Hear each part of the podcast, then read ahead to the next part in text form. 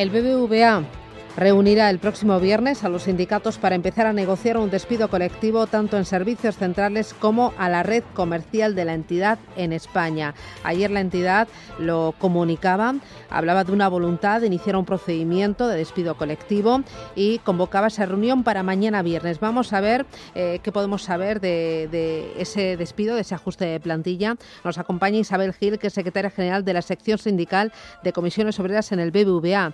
Isabel, ¿qué tal? Buenos bienvenida. Hola, buenos días, bienvenido, gracias. Eh, eh, ¿Está en un sin manos? Eh, sí. Vale, no, no, pues si coge mejor el teléfono la escuchamos con mucha Vale. más claridad. Que es que si no se le oye Bueno. como si estuviera en una, hue- en, en una cueva y con, con algo de, de eco. A, a ver si ahora le, le escuchamos mucho mejor. ¿Sí? Muy bien, sí, ahora mejor. Em, para ponernos en situación, em, eh, eh, se reúnen ustedes eh, mañana viernes, no, pasado mañana viernes, ¿verdad? Eso es. Les- Sí, eh, estamos citados para, para el viernes a mitad de mañana o así. Y bueno, en principio estamos un poco a escuchar a ver qué es lo que nos cuenta la empresa, qué argumento nos da, qué necesidades son las que han llevado a, a plantear esta situación. Y bueno, en principio vamos a escuchar primero, antes que nada, porque la convocatoria no deja de ser más que una convocatoria donde en principio se dice que se abre un procedimiento ah, basado en el artículo 51 del texto refundido y con, Ujú. con me- como medida complementaria artículos 40 y 41 del Estatuto del Trabajador, que son, entre otras cosas, movilidad geográfica y, por supuesto, movilidad hay modificación sustancial de condiciones de trabajo. ¿no? ¿Y qué creen ustedes que les va a plantear la entidad?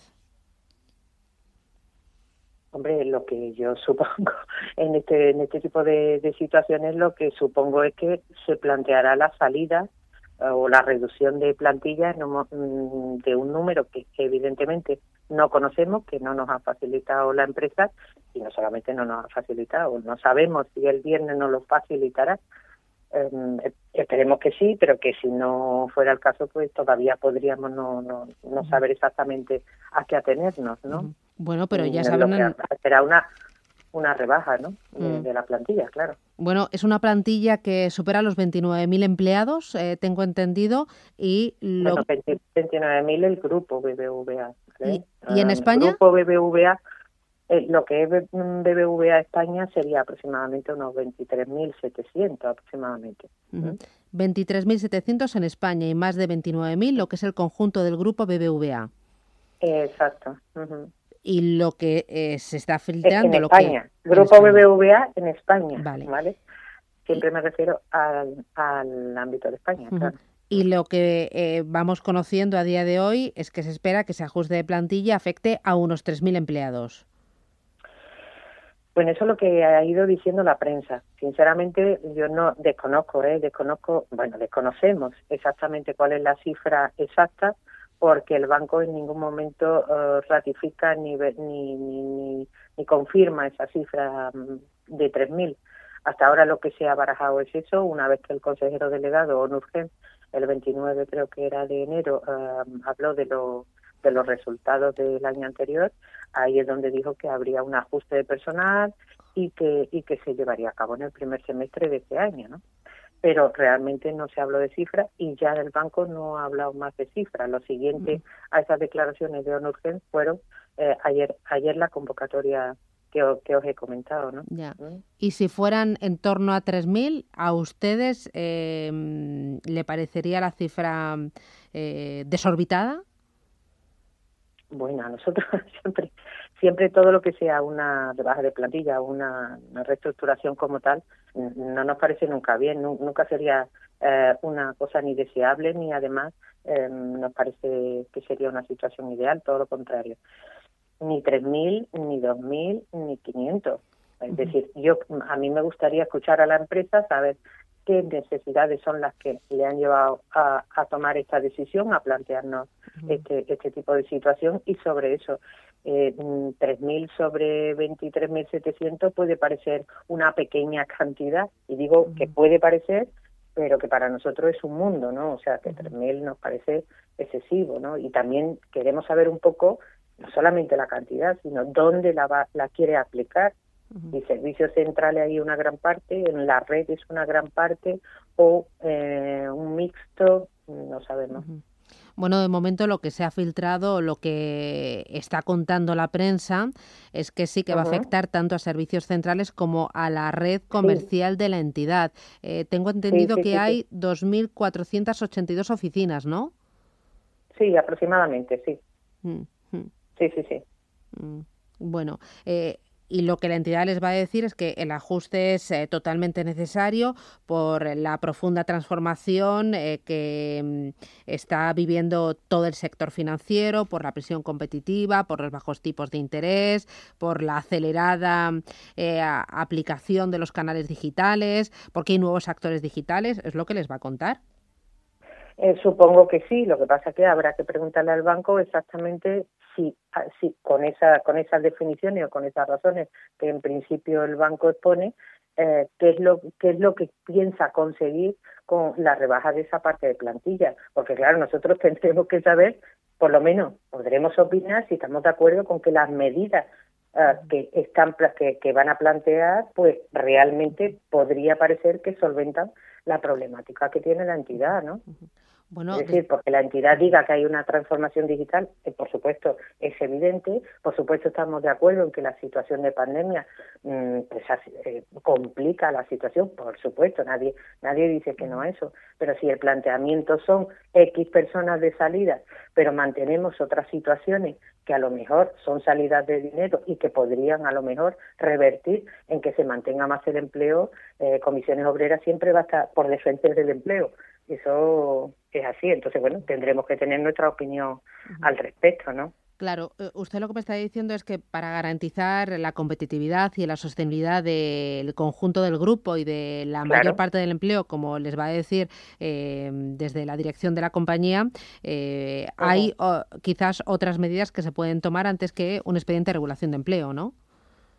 Claro, vamos a ver qué es lo que nos cuenta, porque si nos va a decir solamente esa parte y ya está, y después nos dirá pues cuánta, a cuánta gente afecta. Y, y en esto hemos terminado, pues habrá que ver un poco um, qué intenciones tiene realmente de aplicar ese, esa, esa rebaja o ese ajuste de personal, tiene que ir en beneficio de algo que nosotros entendamos que verdaderamente ayuda a la viabilidad de la empresa. Lo que tampoco podemos entender es si se van a mantener esos bonos tan altos para gente de la alta dirección y esos sueldos tan altos para la, esa parte de la dirección, pues evidentemente no estaremos de acuerdo.